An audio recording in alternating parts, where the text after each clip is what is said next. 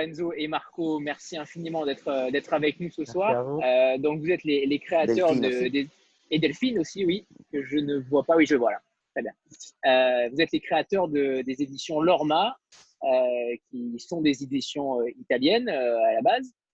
Euh, est-ce que vous pouvez déjà nous expliquer euh, l'un ou l'autre euh, votre parcours et, surtout l'organigramme entre, entre guillemets des, éditions? Avec qui travaillez-vous et combien êtes-vous? Alors, d'abord, c'est vrai, nous on devient éditeur en Italie, donc des éditeurs italiens, bien qu'on a créé et commencé à penser, fonder la maison d'édition pendant une période de travail, études, de recherche euh, à Berlin, où Marco et moi, on était à Berlin. Donc, il y a un Sodalis, une vieille amitié euh, entre Marco et moi, qui, est née à période où nous travaillions, euh, c'était en nos thèses différentes. Et, et donc, il y a eu ce moment où nos parcours se sont rencontrés à Berlin.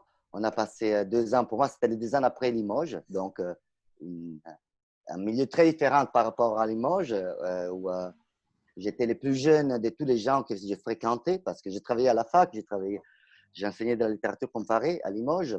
Et, euh, j'avais habité à Paris d'abord euh, pendant de longues années où j'avais commencé à faire euh, mes travaux de recherche, ATR, lecteur, ATR et tout ça à Paris 3 où j'ai fait ma thèse d'ailleurs en littérature comparée.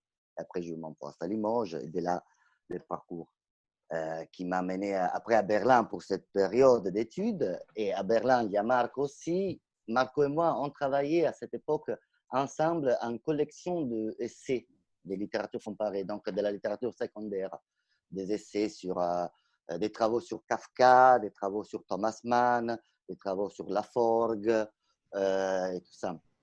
Et on, faisait un, travail sur un texte très beau, une sorte de grand parcours de littérature à partir de la littérature grecque jusqu'à nos jours, euh, fait par un poète italien qui s'appelle Paolo Febraro. Donc, euh, on, travaillait sur ce texte avec Paolo à distance, mais Marco et moi, on habitait ensemble à ce moment. Et euh, on allait se coucher en parlant de littérature, on se réveillait les matins en parlant de littérature. On a traduit entre-temps deux poètes, un poète américain qui s'appelle Stephen Dunn et un poète euh, euh, irlandais qui s'appelle euh, Kieran Carson. deux poètes très différents, mais très difficiles tous les deux. On les a traduits ensemble. L'expérience de traduction en commune avec Marco, c'était formidable pour moi, que j'étais déjà traducteur, Marco aussi. Moi, j'avais aussi enseigné de la traductologie, c'était mon domaine. Donc, à l'intérieur euh, de la littérature comparée, la traductologie, c'était mon domaine particulier. Donc, enseigner la traduction, la théorie de la traduction, pas que la pratique, mais surtout la théorie. C'est une discipline très liée à la linguistique. Et donc, euh, à Berlin, dans, cette, euh, dans ce milieu littéraire qui est notre appartement, à Kreuzberg, un très joli quartier de Berlin, on décide que cette chose qu'il y a entre Marco et moi, euh, cet euh, dialogue perpétuel qui concerne les arguments qui nous intéressent les plus, les plus fortement, les plus passionnément, c'est quelque chose de très précieux qu'on veut garder. On voudrait, on y a retrouvé là-dedans peut-être pas un bonheur, que c'est un mot euh, immense, mais certainement quelque chose avec beaucoup de sens. Donc, l'essence de nos journées était euh, très dense en travaillant ensemble dans ce contexte amical, intellectuel. Et ça, c'est rare. Quand on rencontre ça, c'est qu'on rencontrait les grands amours euh, quand on est très romantique. Donc, c'est dire, euh, on s'est dit, non, on ne peut pas renoncer à ça. C'est, on avait l'impression de faire de la recherche littéraire dans nos repas, dans nos petits déjeuners, dans, nos, soirées euh, jusqu'à tard, euh, dans une petite boîte qu'il y avait à côté euh, qui était devenue notre bureau, plus fortement que dans d'autres milieux, comme par exemple les milieux universitaires, qui est super rigoureux et très intéressant, mais parfois on est un peu lié, disons, le parcours est établi par, par exemple, les financements de recherche qu'on a reçu si l'UFR a reçu, a reçu un financement pour travailler sur les relations entre l'espace urbain et la littérature, c'est sur ça qu'il faut travailler. non? Il y a toute une partie administrative dans le milieu universitaire que parfois on oublie, et c'est par contre très très important. Et donc là-dedans, on s'est dit, faisons quelque chose de tout ça, de cette passion commune de la, culture de Marco, des de, compétences qu'on avait acquis et tout ça. Et de là qui est né, euh, qui a commencé à naître euh, l'hypothèse de laisser, de quitter nos travail, euh, notre, nos travaux, les différents travaux de l'un et de l'autre. Donc pour moi, je travaille à la fac, Marco était chercheur et libraire avec une librairie à Rome et s'est lancé dans cette aventure. L'aventure d'une maison d'édition de littérature pure, donc de ce genre comment dire, d'un point de vue du, marché, c'est un marché très particulier, c'est de la littérature, parce que c'est pas forcément un marché, un marché euh, facile à reconnaître. C'est qui qui définit que ce livre est un livre qui a une grande valeur littéraire plutôt que un livre euh, de littérature nombriliste sans aucun, aucun valeur c'est la critique. La critique a des temps qui sont des temps plus longs, plus, plus longues, plus, euh, plus fatigantes aussi que euh, les temps du marketing, par exemple. Donc, euh, on s'est dit, nous, on peut essayer de faire ça si on y croit pour de bon. Si on croit à ce qu'on fait. Si on ne pense pas, par exemple, aux lecteurs comme des enfants qui vont croire euh, que chaque livre qu'on va publier est un chef-d'œuvre. Donc, si on évite d'écrire de tous nos livres que c'est des chefs-d'œuvre, si on établit une relation adulte avec les gens qui vont nous suivre, et, euh, surtout, bon, ça c'est un des aspects, si avec nous, euh, on invite à travailler avec nous des gens qui sont compétents et si possible mieux que nous encore, et, ce qui n'est pas trop difficile à trouver. Hein et quand même, on a trouvé des gens super. Et donc, euh, depuis 2012, on a commencé avec nos premiers livres, qui sont des livres de littérature surtout française et allemande. Donc, euh, en Italie, c'est sur ça qu'on a concentré nos travaux. Et euh, en même temps, on avait besoin de quelques titres un peu plus, si vous voulez, sexy, entre guillemets, pour les libraires, parce que les, auteurs qu'on importait en Italie étaient connus en France, étaient connus en Allemagne, mais pas du tout en Italie. Et donc, pour un libraire, accepter un livre des, gens comme même, disons, même quelques classiques qu'on a pu faire dans la littérature française, Marcel Aimé, Julien Gracq, c'est des gens qui sont complètement connus en Italie. Annie Ernaux, c'était complètement inconnu en Italie. Ou du côté, euh, du côté allemand, euh, Uwe Jonsson, Gunther Warra, enfin, je pense au premier titre qu'on a publié. Donc, on avait besoin de quelques auteurs, de quelques, titres connus par les, par les libraires, avec une idée suffisamment forte à les convaincre à accepter dans sa librairie euh, le produit de cette nouvelle euh, maison d'édition. Et c'est là qu'est née la collection qui, après, euh, cette année, enfin, finalement, on, a, on est arrivé à exporter en France. Mais j'ai parlé vraiment beaucoup trop. Je m'excuse. C'est l'effet du confinement. Vous voyez, on ne se parle pas beaucoup, je veux dire, on a repris à se parler, donc je m'étais, et voilà, je m'en vais, j'écoute. c'est très bien, c'est très bien. à, noter que j'étais allé au Festival du Livre à Turin euh, et c'est vrai qu'Annie Arnaud était bizarrement, euh, j'étais surpris de la voir énormément dans les, dans les stands. Donc je, je, pense que oui, euh, Lorma Editor, en tout cas à mon avis, a, fait du bien à l'Italie, en tout cas pour Annie Arnaud. Oui, dans d'autres stands. On est le seul éditeur d'Annie Arnaud en Italie. Donc, tu donc, tu es passé dans notre stand. Sûrement, mais, il, y a, deux ans, il y a deux ans, donc je ne vous connaissais pas encore, mais forcément, oui, il y a de fortes chances. Euh, donc c'est euh, un drôle de un drôle de destin. Euh, Marco, est-ce que, est-ce que tu... alors on a décidé de se tutoyer avec Lorenzo. Hein. Voilà. Est-ce que tu, tu, veux en dire davantage? Par exemple, sur, sur comment vous avez pu lancer cette, cette collection en France, notamment? Si ça a été long, si ça a été dur? Ça a, été, ça, ça a commencé avec, on, a, on avait, on, on tous les, les, salons internationaux, tous les, les festivals, et là-bas, on a parlé avec euh, des collègues éditeurs.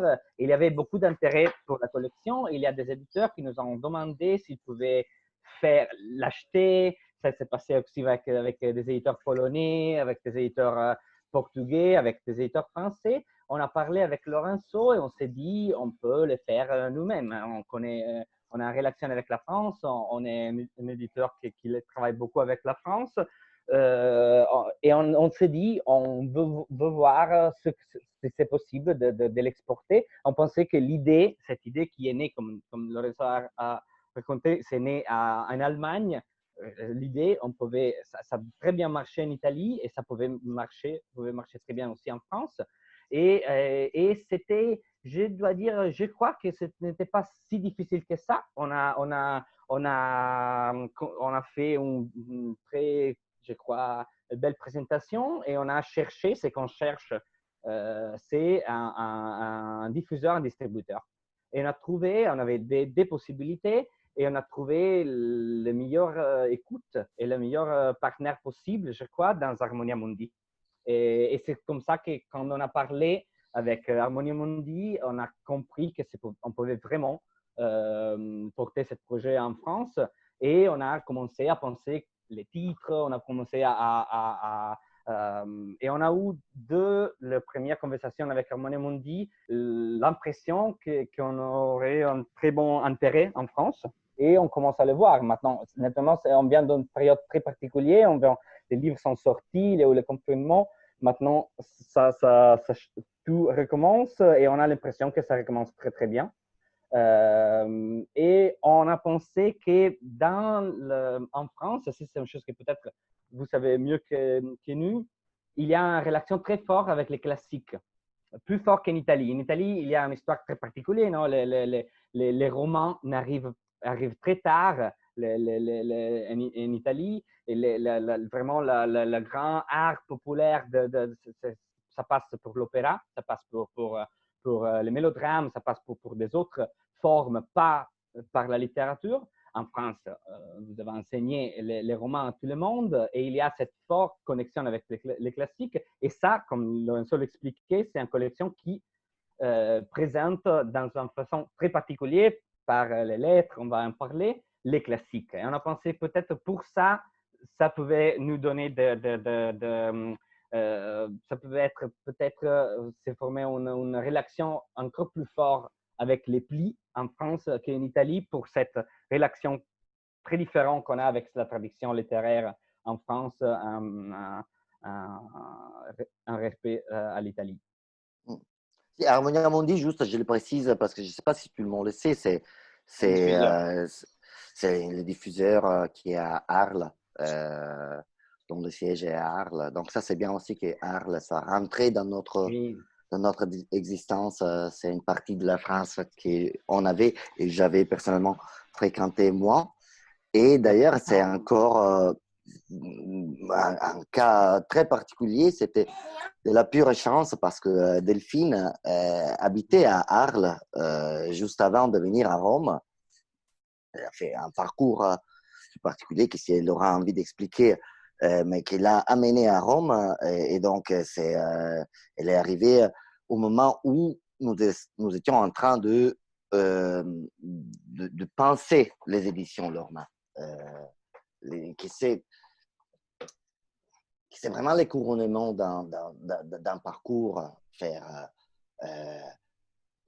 ce passage en France, le passage pour, pour le pli avec la collection.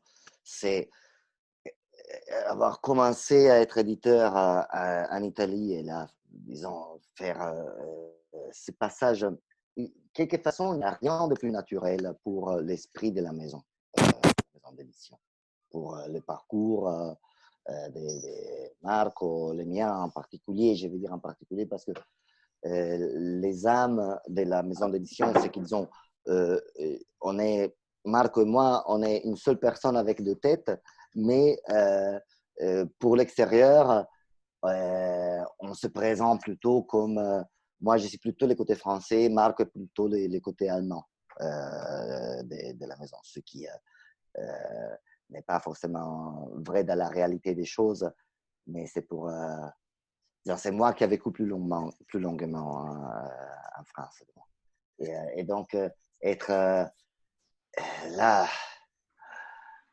l'envie qu'on a, tout ça c'était pour, pour revenir à, vivre en France. Et pour l'instant, ça fait des années, des longues années que je n'ai pas passé tout ce temps euh, sans venir en France.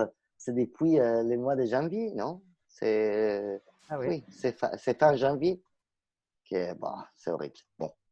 Et comme, comme, le disait, il y a une vocation européenne, disons, de la maison d'édition. Et alors, c'est très, c'est très beau pour nous d'être maintenant un, un, éditeur euh, bilingue et peut-être aussi trilingue, on va voir dans le futur.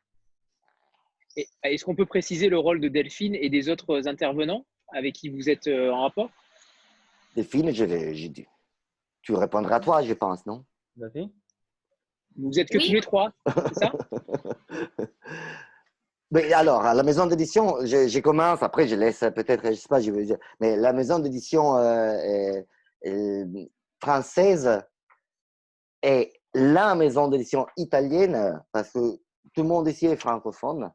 Donc, il y a à la base la maison d'édition italienne avec Delphine qui s'occupe particulièrement des plusieurs aspects de la maison d'édition. Oui, exactement. Après, on a notre, euh, disons, pour euh, la, la, la, question de la diffusion, la promotion, la relation avec les libraires, il y a Camille que tu connais bien, Camille Pollen, les, les groupes de Tram, qui c'est un groupe de, de, femmes, quatre femmes exceptionnel à Paris, exceptionnel, de la rue Galante, juste derrière la Shakespeare Co. Euh, siège très belle, très joli. On y voit Notre-Dame de fenêtre du siège de, de, de tram. Tram ES. Et, euh, et euh, Delphine, euh, bon, je te laisse pas. Alors, oui, la, question c'est bonsoir à tous. Ben, je vais me présenter en quelques mots pour dire que donc je vis à Rome depuis un an. je suis arrivée ici après un parcours dans l'édition. Ça fait une quinzaine d'années que je travaille dans l'édition. Euh, j'ai travaillé dans, différents domaines euh, de l'édition et j'avais très envie euh, de venir vivre en Italie et de travailler dans une maison d'édition de littérature en Italie. Et là, donc, mon vœu a été exaucé puisque je suis arrivée au juste moment aux éditions Lorma, voilà, pour six mois au départ. Et le, moment était parfait puisque c'était le moment où Lorenzo et Marco avaient prévu de lancer les plis. Donc, euh, ils m'ont impliqué dans le projet et moi, j'ai répondu avec beaucoup d'enthousiasme parce que je trouve que c'est une collection extraordinaire. Voilà, qu'il fallait y penser, surtout en ces moments où, euh, bah, où l'écriture fait défaut, en fait, où on s'envoie plus de lettres, euh, où on communique que de manière virtuelle.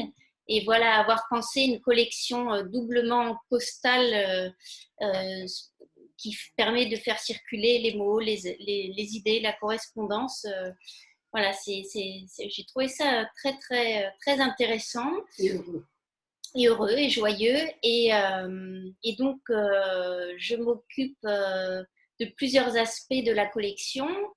j'ai eu la chance de pouvoir traduire les lettres de Austin et de Woolf. Et euh, aussi, j'assure la correction euh, des plis et euh, je coordonne aussi un peu le travail avec Tram, etc. Et, et bon, le, la, vie fait bien les choses puisque voilà, le hasard, comme disait Lorenzo, c'est que bah, tout nous relie à Arles en fait. Je quitte Arles pour venir à Rome et puis, et puis de Rome, on repart à Arles puisque notre diffuseur est, installé là-bas. Donc, c'est une belle, voilà, une belle boucle créative qui se fait comme ça. Sandra? Comment? Sandra, c'est à toi ouais. Oui, oui, oui. Euh, bonsoir à tous les trois euh, et à tout le monde d'ailleurs en même temps. Euh, je voulais revenir sur les plis, sur vos fameux plis qui, qui, sont des objets littéraires mais aussi bah, des objets esthétiques Et je voudrais revenir justement sur, sur cet esthétisme, cette idée, comment est-ce qu'elle est née hein, véritablement, comment vous l'avez construite, parce que c'est un, un, très bel objet qu'on apprécie particulièrement ici. Merci beaucoup, Sandra. D'abord, de ça, c'est vrai. Hein. Ouais, je les adore. On est fou des plis. Alors, je vais donc montrer les plis parce que ils sont tous derrière Anthony dans son fond d'écran. Mais je vais les montrer ici. On en a plein. J'ai tout un, un, groupe. Alors, je commence pour montrer. On part donc de ça, de Jane Austen. Après, Virginia Woolf, Giacomo Leopardi, Fernando Pessoa, Voltaire et Stendhal. Voilà. Les objets, donc, euh, que, euh, que donc, connaît déjà bien, et euh, Sandra, certainement. Donc, mais je montre pourquoi elles sont jolies. C'est des, des, des, des, objets de livres sont prêts à être envoyés, à être expédiés. Il y a cette jaquette, qui est une jaquette normale dans cette disposition, configuration, mais qui devient une enveloppe. Donc, la grande idée, c'est celle-ci c'est d'avoir fait ces... Excusez-moi, hein, excusez-moi. Non, non lo tocchiamo. Perfetto, grazie. On avait les plombiers, c'est pour cela qu'on est à la maison d'édition, Marc et moi, aujourd'hui. On avait les plombiers parce qu'on a eu une perte d'eau. Et donc, euh, voilà, elle est partie. Et euh, voilà, c'est ça le, la, la, la, grande idée, à vrai dire, c'est avoir fait ça. C'est-à-dire y mettre ce morceau de papier en plus euh, dans, la, dans la jaquette qui va fermer comme une enveloppe euh, euh, le pli. À vrai dire, on a fait plein de prototypes. On avait pensé à une enveloppe à mettre le papier autrement, mais donc, disons, cette formulation-là, cette forme, c'est celle qui rend le pli prêt à être expédié. Ici, il y a l'espace pour l'adresse. On peut écrire euh, je ne sais pas si euh, euh, Benoît de Bordeaux peut écrire à, quelqu'un à Rome, par exemple, et envoyer un pli de l'orme directement à Rome. On a fait les premiers tests, on les avait fait pour la version italienne, donc qui s'appelle I qui c'est tout à fait pareil. On avait envoyé un peu partout, mais les premiers en particulier, on avait envoyé à Paris. Donc, c'est comme si c'était déjà écrit quelque part qu'on euh, aurait dû euh, les faire euh, circuler en France aussi. Et on disait que l'idée, c'est venu en, Allemagne, et, c'est vrai parce que moi, j'étais le fier propriétaire d'une camionnette, d'une grosse camionnette, vieille et glauque, à vrai dire, mais que j'avais utilisée pour déménager de Limoges à, Berlin, parce que je m'étais aperçu que ça coûtait moins cher de l'acheter que de la loyer, que de la louer. Donc, euh, j'avais acheté cette, euh, cette, camionnette que j'avais laissée garer près de là où on habitait, dans une petite place. J'étais en parfaite bonne foi. Je veux dire, moi, j'étais sûr et certain que je pouvais la garer là-bas, jusqu'au moment donné où, dans notre boîte à lettres de Marco et moi, sont commencé à arriver les, euh, tous les, les, amendes. Donc, à la septième amende, j'avais plus envie d'ouvrir la boîte à lettres parce que c'était une catastrophe à chaque fois donc, que j'ai garé, que j'avais garé parce que là, j'ai arrêté, évidemment. Mais euh, les temps d'arrêter de la garer là dans la place. Et donc, on s'est dit, c'est vraiment, ça va pas. Je veux dire, euh, on, recevait que cette amende-là, que les cartes postales de la mère de Marco, euh, L'art moyen de Naples, typiquement italien, qui retour à la maison, retour en Italie, c'était vraiment terrible. Bien, mon fils, oui, où tu es, voilà, exactement, qui, n'avait pas envie de recevoir. Donc, euh, euh, on a évoqué cette phase de la vie. Moi, je suis né en 1974, donc je suis le plus âgé, je pense, ici à peu près, quand même. et c'est quand même, moi, quelqu'un d'entre vous, certainement, hein, je ne suis pas le seul a vécu le moment où on recevait pendant l'été les cartes postales des amis. Et ça, c'était super. Moi, au collège, troisième année du collège, euh, j'avais commencé donc à les collectionner. Et, euh, parce que, hein, et donc, à partir de ce moment-là, pour quelques années au lycée, après, quand je suis devenu trop grand, vers mes 16, 17 ans, je ne demandais plus parce que ça me faisait un peu naze. Mais avant, disons, de mes 12 à mes 16 ans, je demandais aux amis de m'envoyer les cartes postales et moi, je les envoyais beaucoup. Et c'était une véritable joie de recevoir des lettres, des cartes postales, même avec écrit des petites choses, des choses qu'on peut écrire à cet âge. À cet âge-là, ce n'était pas des grandes correspondances. Mais euh, euh, on a mis ensemble des choses, cette évocation d'un passé glorieux. On recevait euh, les lettres, les, les amendes de la camionnette, les cartes postales de la mère de Marco et, comme j'anticipais tout à l'heure, d'un point de vue tout à fait stratégique, euh. Il y avait l'objectif de proposer donc aux libraires, comme on disait tout à l'heure, des auteurs déjà connus et mettre aussi un peu en jeu les compétences qu'on avait acquises au fur et à mesure dans les, euh, les années ou les décennies, passées à étudier de la littérature. Et, dans certains cas, on s'était déjà trouvé à niveau pour des, des colloques, tout ça, travailler sur des épistolaires. C'était par exemple le cas de l'épistolaire de Baudelaire que moi j'avais travaillé, euh, et Marc avait, a travaillé sur Kafka dans toutes ses déclinaisons, c'est son grand. Donc on a commencé par ces épistolaires-là. Après, par exemple, quand il s'agit, à un moment donné, on s'est dit, pour la version française, on n'a pas voulu reproduire parfaitement, exactement la même chose par exemple, Baudelaire, bien que soit un homme sûr, non? Parce que tout le monde connaît Baudelaire, parce que c'est, super Baudelaire, parce que c'est euh, le père de la poésie moderne, non? Mais son épistolaire, je ne sais pas si quelqu'un de vous a jamais euh, traversé un peu l'épistolaire de Baudelaire, mais c'est la nuit mortelle. Je veux dire, par rapport à il est tellement brillant quand il s'agit d'écrire, euh, bien évidemment, les poésies, ok, mais même euh, les proses, les proses de mon cœur mis à nu, euh, les fusées, tout ça. Mais même quand il écrit sa critique d'art, il est brillant. Mais quand il écrit des lettres, donc dans son écriture personnelle et intime, il se plaint tout le temps. Il parle derrière le dos des gens. Ce n'est pas un bon moment, disons, de la littérature baudelairienne, celle-là. Donc, euh, travailler et extraire des belles lettres ou un parcours intéressant pour le lecteur euh, à partir de l'épistolaire de Baudelaire, qui d'ailleurs est édité à peu près que dans l'édition de la Pléiade. Il n'y a pas des éditions économiques de l'épistolaire de Baudelaire, des éditions, des extraits. C'est pour cette raison-là.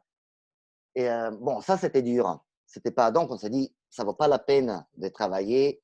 C'était une erreur, disons, qu'on a fait en Italie si vous voulez, un peu pour paresse, parce que moi, je connaissais déjà son épistolaire. Et donc, euh, les parcours à faire pour présenter cet auteur, ça m'était plus facile.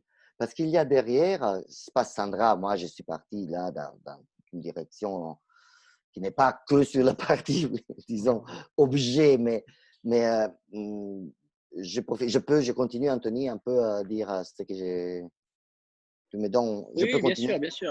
Alors, par contre, juste, je, vous dis, je, te dis juste, pardon, que euh, les, réunions durent 40 minutes, mais on, relance la réunion derrière. Donc voilà, ah, pas d'inquiétude. Voilà. J'avais prévu euh, que, que, que, tu parlais beaucoup. ah, parce que nous, on s'est mis confortable et tout ça. On, a acheté à manger, on, a, on, a, le frigo plein et tout ça. Jusqu'à 11 heures, il n'y a personne qui s'en va. Hein. Aucun problème. Aucun problème. Donc voilà, si, ça coupe, ça va couper dans deux minutes. Il suffit juste de se reconnecter. Voilà, voilà comme, ça, je vois là les, timings. je me donne juste ce temps-là, même moi, pour dire la chose, qui d'ailleurs, c'est des choses plus importantes pour nous. Il y a une vocation qu'on a appelée, qu'on appelle euh, entre nous iconoclaste dans les paquets, dans les plis. Qu'est-ce que ça veut dire dans ce cas iconoclaste? Ça veut dire euh, essayer de donner à travers les parcours de lettres qu'on propose les différents auteurs, euh, une image nouvelle de ces auteurs. Donc, euh, lointaine, loin de stéréotypes qu'on peut avoir, des idées reçues qu'on peut avoir sur ces auteurs-là. Par exemple, dans le cas de prénom, là, je prends bon, Stendhal, c'est moins vrai. J'ai fait un exemple que pour nous, les Italiens, c'est le plus clair dans l'absolu. Donc, ce sera un peu moins clair dans l'immédiat pour vous. Mais Leopardi, c'est le grand poète de la littérature italienne après Dante, disons. Il y a Dante dans le XIVe siècle, et après, dans la littérature euh, moderne et tout ça, c'est euh, Leopardi. Il n'y a pas un autre si important que ça. Non euh, euh, où est la bergamasca?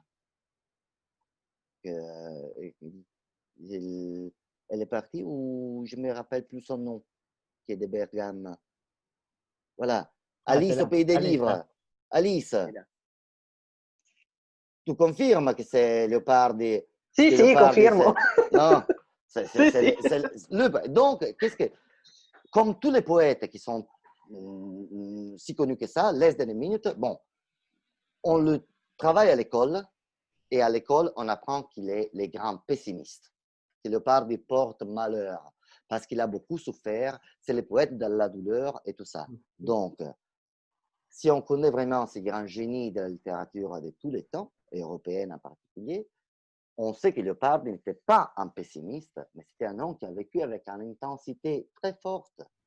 Il a toujours poursuivi le bonheur, et pour cela, il était aussi beaucoup malheureux. C'est ce qui arrive à, ceux qui à, les gens qui cherchent d'être heureux, être malheureux. Ce qui nous arrive quand on est ado. Je le fais vite, mais c'est vraiment une chose qui pour nous, c'est très important. Donc, donc euh, euh, offrir un service culturel, que c'est, disons, la mission d'un éditeur. Non? Bon, euh, on peut dire que la mission d'un éditeur, c'est publier ou bien vendre des livres. OK. Mais si on prend au sérieux le projet, on offre un service culturel. Et c'est un service. Tu n'es pas l'auteur, tu n'es pas le libraire, tu n'es pas l'imprimeur. Donc, euh, qu'est-ce qu'il fait l'éditeur même, non? Il y met tout ça, disons, l'intention, par exemple, l'idée d'un projet, d'un parcours, d'une euh, essayer d'être euh, quelqu'un de fiable vis-à-vis des lecteurs, non? Donc, euh, tous les soins, avoir des traductions soignées, tout ça, mais aussi, donc, l'intention culturelle dans ces cas, c'est celle de prendre des grands auteurs sur lesquels on a des idées qui se sont, quelque façon, cristallisées, incrustées euh, comme le pessimiste Léopardi qui était bossu, et alors le pauvre porte malheur. Ce genre de choses-là. Il y a plein de blagues dans les lycées dans les, euh, euh, italiens sur Léopardi. Et dire, écoutez, Léopardi écrivait des lettres sur le bonheur qui était magnifique. Et donc, on a choisi les lettres sur le bonheur de Léopardi. Prenons Nietzsche, Friedrich Nietzsche, philosophe allemand, très sérieux, grave, sévère, ce qui a été comme sa philosophie, c'est une philosophie difficile. Ce n'est pas la porte d'entrée dans la philosophie de Nietzsche, au-delà de la beauté de son écriture. Est, difficile, non? Est, Étroite.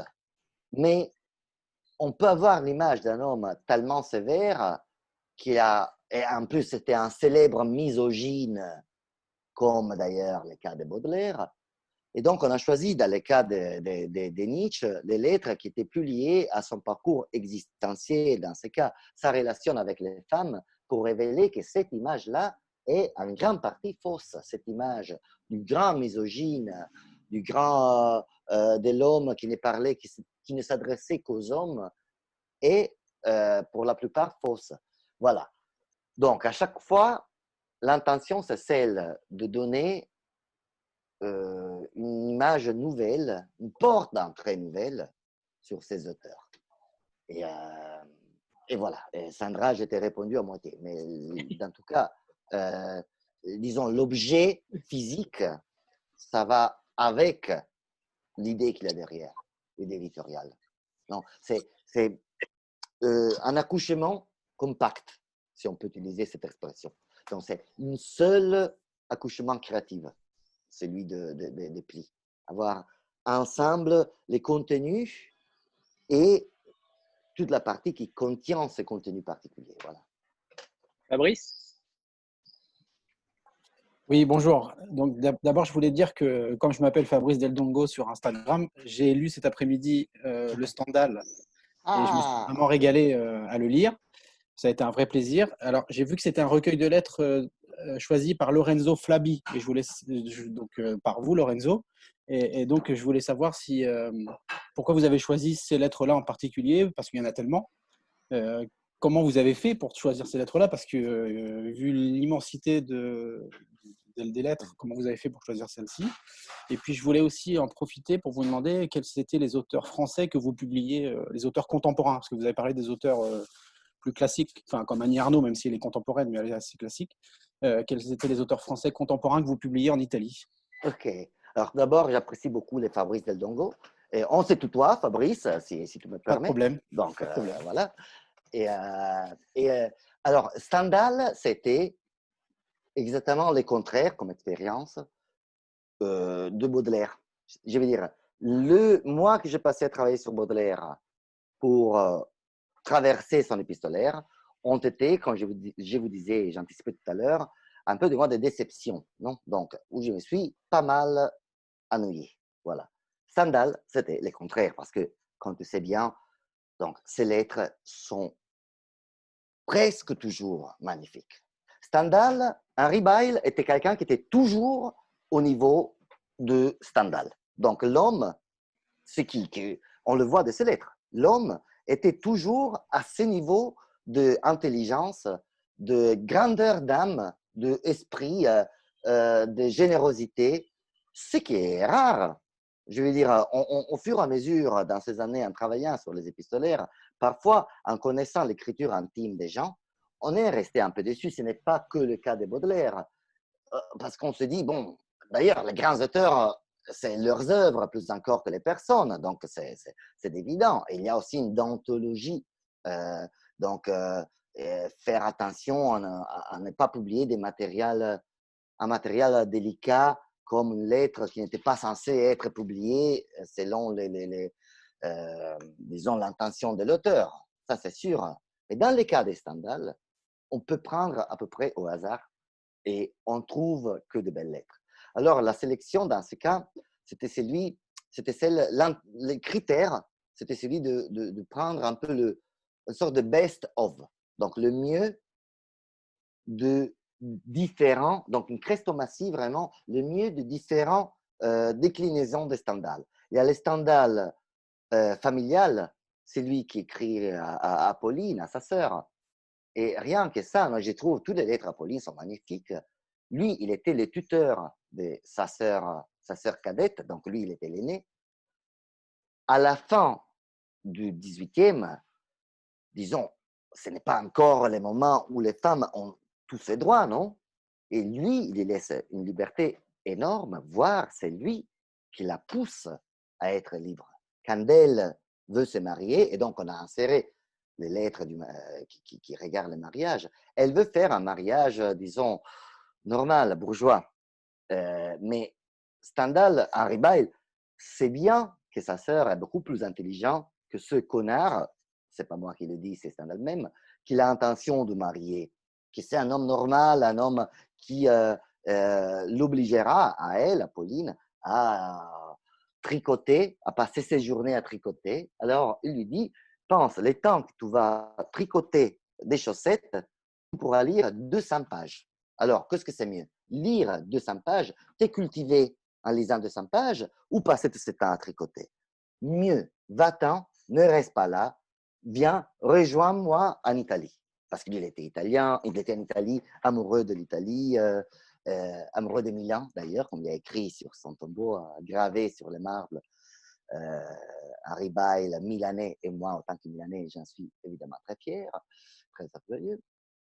Et il le pousse, il la pousse à partir avec sa cuisine et tout ce parcours, ce voyage, je lui dis où aller, quand tu es à Florence, va dans cette auberge. Dans toutes ces parties-là, Fabrice, moi, j'ai trouvé que c'est vraiment des conseils, une sorte de trip advisor fait par Stendhal à sa sœur qui l'invite à voyager tout seul avec sa cuisine en Italie à la fin du 18e. Bon, c'est déjà quelque chose de très bien. Après, il y a par exemple le Stendhal intellectuel plus purement. Euh, plus, plus, lié, disons, à l'image de l'écrivain Stendhal. Alors, c'était important d'y mettre les lettres euh, à Lord Byron, donc au grand poète de l'époque, connu euh, au théâtre de la Scala, ou sinon les Stendhal amoureux. Et là aussi, on aurait pu choisir, ah, tu as raison, il y en a tellement plein. Donc, c'était. Euh, c'était même pas si difficile que ça, à vrai dire. Parfois, c'était difficile de choisir, euh, se dire est-ce que c'est mieux cette lettre-là ou cette autre. Euh, mais après, les histoires qu'on a choisi de raconter, les histoires d'amour des Stendhal, comme tu as vu, c'est souvent des histoires où c'est surtout lui qui est follement amoureux, où il exprime toute sa passion. Il y, a une lettre, il, y a une lettre, il y a une lettre incroyable justement qu'il envoie à une de ses maîtresses. Il, s'attend à ce qu'elle va le quitter. Et du coup, il écrit lui-même la lettre pour, pour l'aider à, le quitter en fait. C'est deux ans, avec deux ans d'avance, il se propose de lui écrire directement la lettre pour, c'est un chef-d'œuvre, ça. C'est lui-même qui se dit, oui. Donc, il s'écrit la lettre. Oui. Elle lui dit, je préfère, euh, oui, je préfère si on reste amis euh, euh et tout ça. ça, c'est, bon. Vraiment, dans le cas des Stendhal, euh, travailler sur le pistolet des Stendhal, je peux le, le, dire de façon un peu emphatique, mais ça m'a rendu une personne meilleure. alors que travailler sur les pistolets de Baudelaire, pas du tout. j'étais plus mesquin. Alors que le temps, Marc, et moi, qu'est-ce que j'étais sympa à fréquenter quand j'ai travaillé sur Stendhal. Ah oui, oui. Tu dois confirmer. Oui, oui. Donc, vous n'allez pas publier sur Baudelaire, si on a bien compris. Sur Baudelaire, les parcours qu'on a fait après, on l'a publié en Italie. Hein, et, c'était sur euh, la relation qu'il avait avec l'argent. La partie que j'avais trouvée plus intéressante, c'était euh, que Baudelaire, il était quelque façon on dit, non, c'est un des topos de la critique littéraire euh, sur les fleurs du mal, qui ont été les premiers livres de poésie, non, les premiers projets de livres de poésie. Walter Benjamin, euh, le, critique allemand, écrira sur Baudelaire dans cette direction-là. C'est les premiers qui ont intégré le concept du marché, parce qu'il écrit pour un public bourgeois par rapport au Parnassien dont il fait référence, euh, qui était qui était ses points de référence à lui. Hein, mais il a été aussi le premier, disons, précaire de la culture. Non, le premier homme qui a été donc dans un marché bourgeois de livres éditorial, il écrivait un article ici, euh, euh, un, petit euh, récit là-bas et tout ça. Un de ces petits récits qu'il écrit s'appelle Comment ne pas payer ses dettes quand on a du génie c'est une sorte de pseudo-satire euh, parodie euh, de Balzac qu'il écrit et euh, qui était toujours poursuivi par parce qu'il avait plein de dettes et faisait la grande vie que Balzac arrivait à faire, alors que lui, il est une sorte de pâle copie de, de, de, Balzac dans, dans, sa vie mondaine aussi, dans son prestige social à l'intérieur de, tout Paris. Euh, mais il a comme plein de dettes. Il part toujours de dettes, il part toujours d'argent. Et on a essayé d'établir une relation entre son rapport à l'argent et son œuvre lui-même, son œuvre même, donc avec le fleur du mal. Et c'est l'intérêt qu'on y a trouvé. Il est sorti un parcours très littéraire, vraiment très littéraire. C'est-à-dire qu'il faut, je pense, un peu pour euh, arriver à, le lire avec satisfaction, ces lettres, euh, connaître déjà euh, assez bien le, du mal de Baudelaire. Alors que ce n'est pas forcément l'esprit des plis. Je veux dire, on aimerait que un passionné d'un n'importe quel auteur, je prends la Voltaire par exemple, puisse trouver dans les plis de Voltaire plein de choses qu'il ne connaît pas, mais aussi quelqu'un qui n'a jamais lu, même pas Candide à l'école, puisse commencer à connaître cet auteur. Donc, euh, c'est le grand avantage de travailler sur les lettres, sur les épistolaires, je pense. Que il y a plein de choses que même l'expert de cet auteur ne connaît pas, et tu peux le présenter avec euh, ces petits chapeaux d'introduction qu'il y a dans, dans, chaque lettre, la petite introduction qu'il y a au début du, livre euh, et tout ça et euh, sans être répuissant pour quelqu'un qui ne connaît pas cet auteur. Donc, on veut commencer à connaître euh, Virginia Woolf, on peut commencer par ça. Si on n'a pas envie de s'y mettre dans ses romans, dans Mrs. Dalloway, dans Orlando, qui parfois sont, je ne sais pas, on peut réputer difficile, disons. On peut commencer à comprendre déjà un peu quelle personne elle était.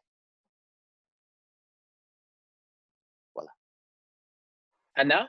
Ah, bon, il y aurait, pardon, juste que Fabrice m'a aussi demandé la question euh, sur euh, les, auteurs en fait. Euh, Marco, si tu veux répondre toi, comme ça, moi je m'étais parce que j'en peux plus de moi-même.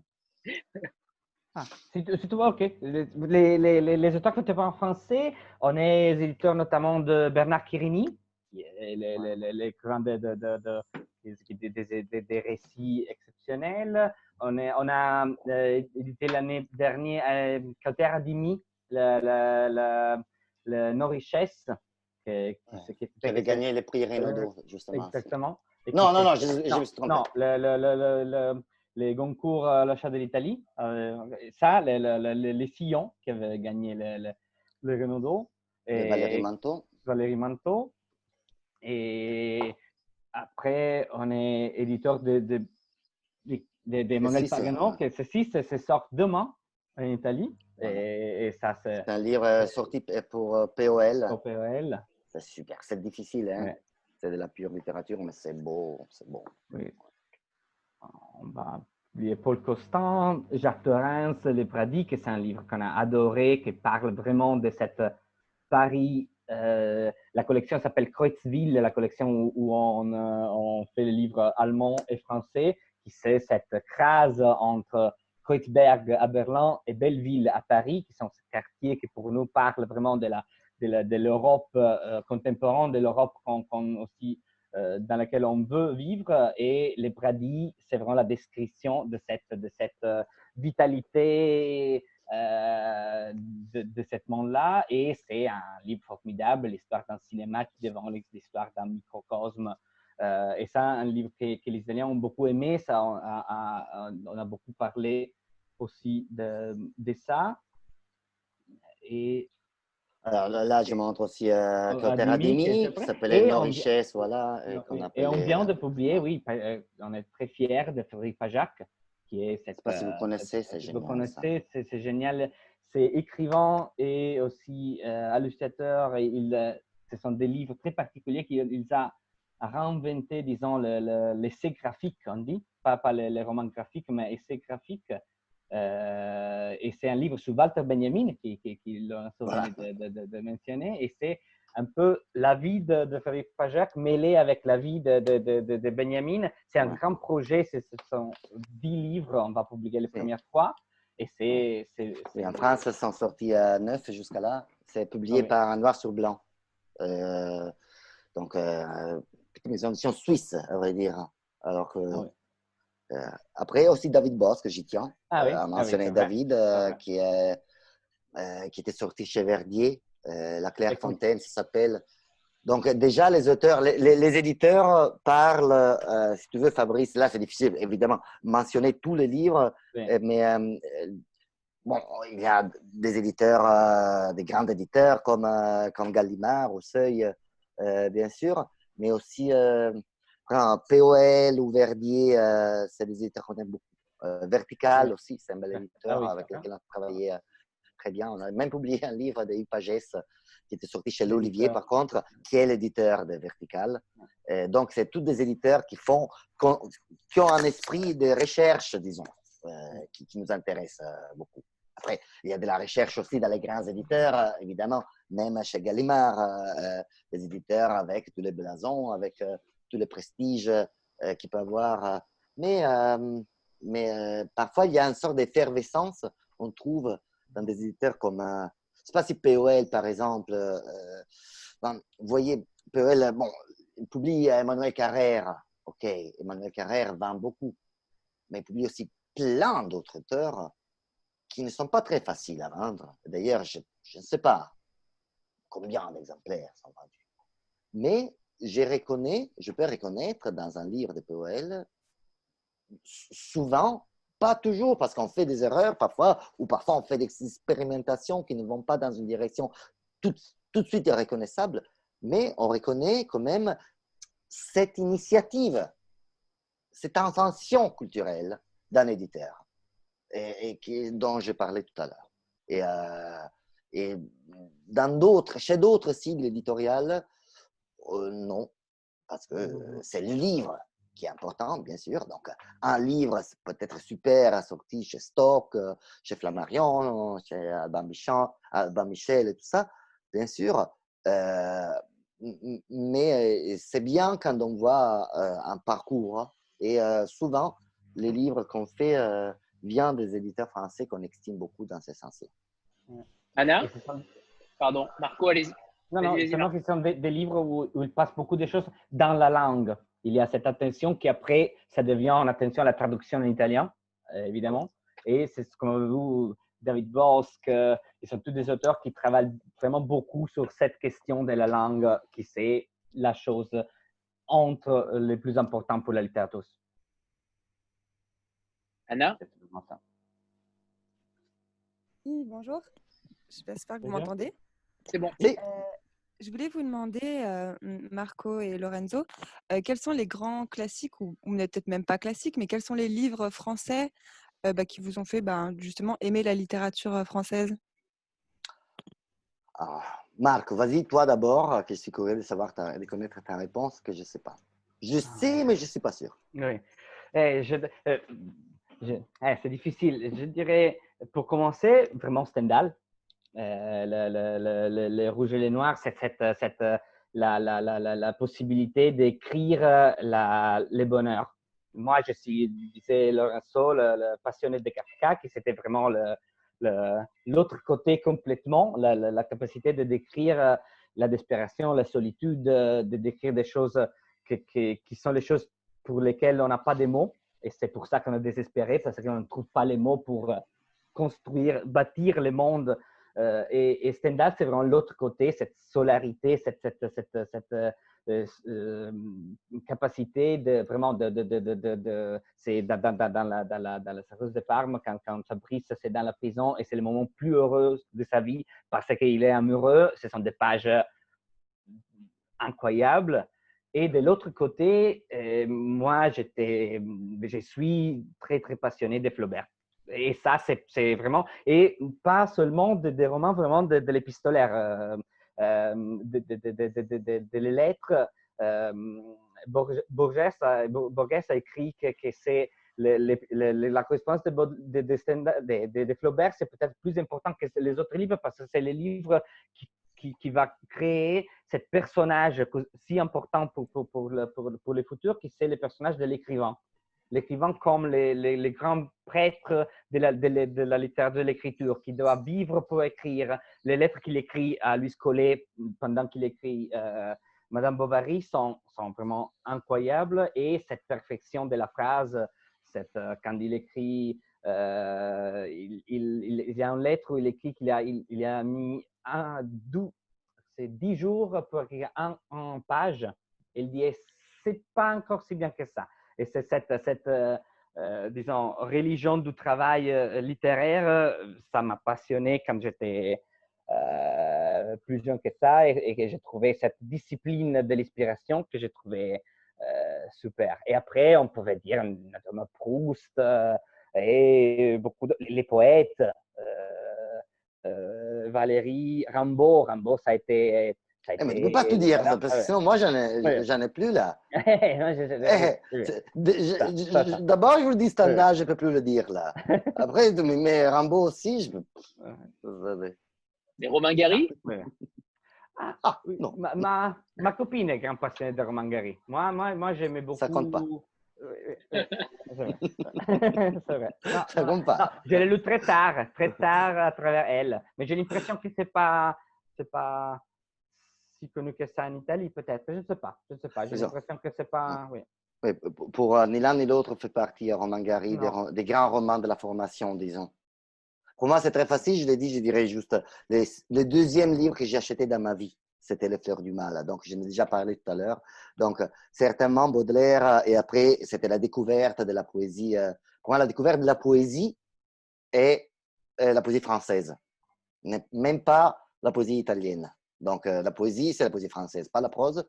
Mais euh, et, c'est vraiment le deuxième livre que j'achète, c'est mon édition de, Fleur du Mal en italien. Avec, euh, moi, je faisais semblant de, de, de, savoir le français, que je ne connaissais pas du tout. Donc, je disais en italien, à côté, je disais. Et, voilà, j'ai appris un peu par cœur quelques poèmes sans savoir le français, avec, je vous laisse imaginer la Déjà maintenant, mais je vous laisse imaginer à l'époque ce que c'était. Et après, juste, je tiens à citer qu'un des livres qui ont été vraiment importants pour moi, et ça, c'est une fierté vraiment. J'en suis devenu éditeur. Donc, c'est Les rivages des Sirtes de Julien Gracq.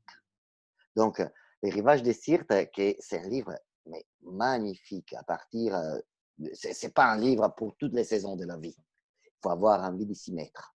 Comme Marcos mentionnait Proust, c'est pas forcément, on n'a pas forcément envie de lire cette littérature-là dans tous les moments de la vie. Mais moi, je trouve que Le Rivage des Cirques de Julien Gracq, d'un point de vue du style, n'a presque pas d'égal dans toute la littérature française du XXe.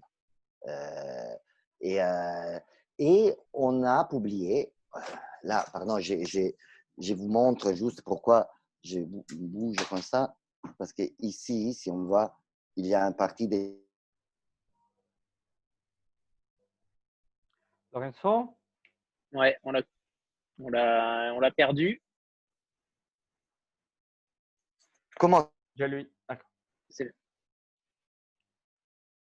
Non? Non, toujours pas. Lorenzo? Vous m'entendez? Oui, c'est bon. Ah, non, désolé. Oh, j'ai dit des choses très intéressantes. Euh, que vous m'entendez pas. Ah, bon, c'est euh, voilà. Bon, juste pour euh, vous montrer les rivages des Sirtes. Je ne sais pas, je vous ai montré deux étagères où il y a une partie de nos livres mais ce n'est pas important. Donc, je réponds aussi avec euh, Julien Clark. Voilà. Merci beaucoup. Céline? Oui, bonsoir. Euh, ben, avant, je voulais juste souligner que j'apprécie beaucoup euh, l'originalité de vos parutions, aussi bien le fond que la forme. Donc, je pense que ça devient très vite des petits objets dont on est obligé de faire collection.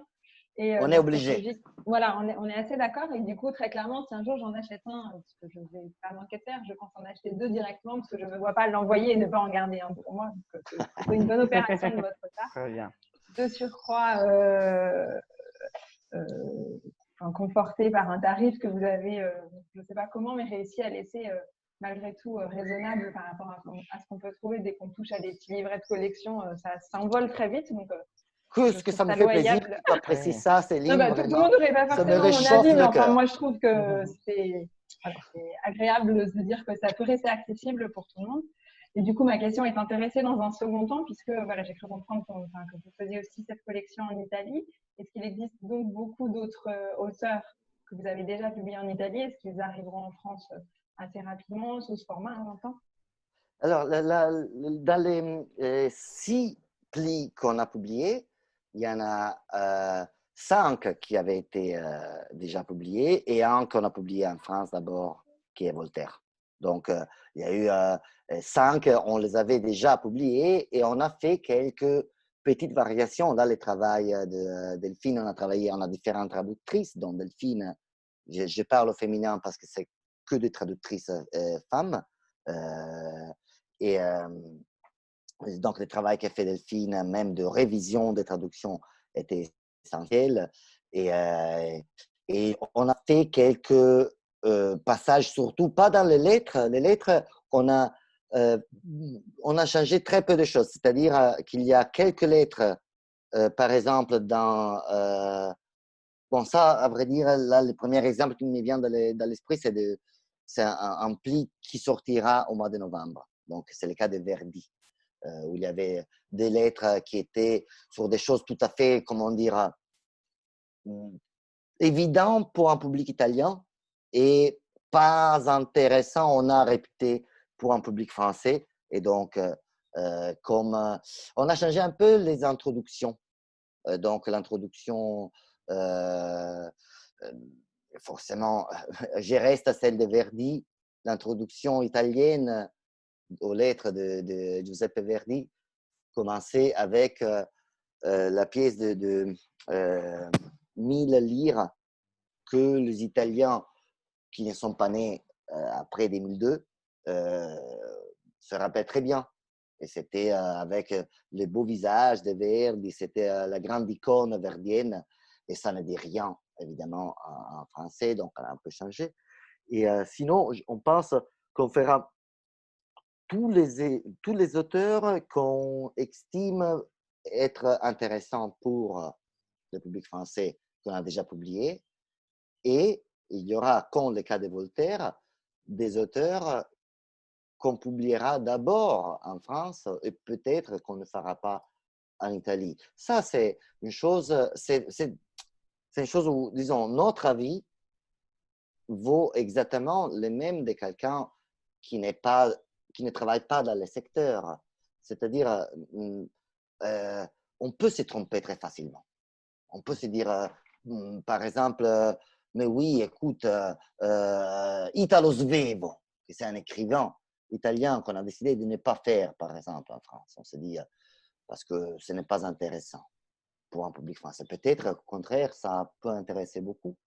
Euh, on était surpris, si vous voulez, par l'intérêt qu'il y avait autour de Pessoa dans les premiers ah cycles qu'on a publiés.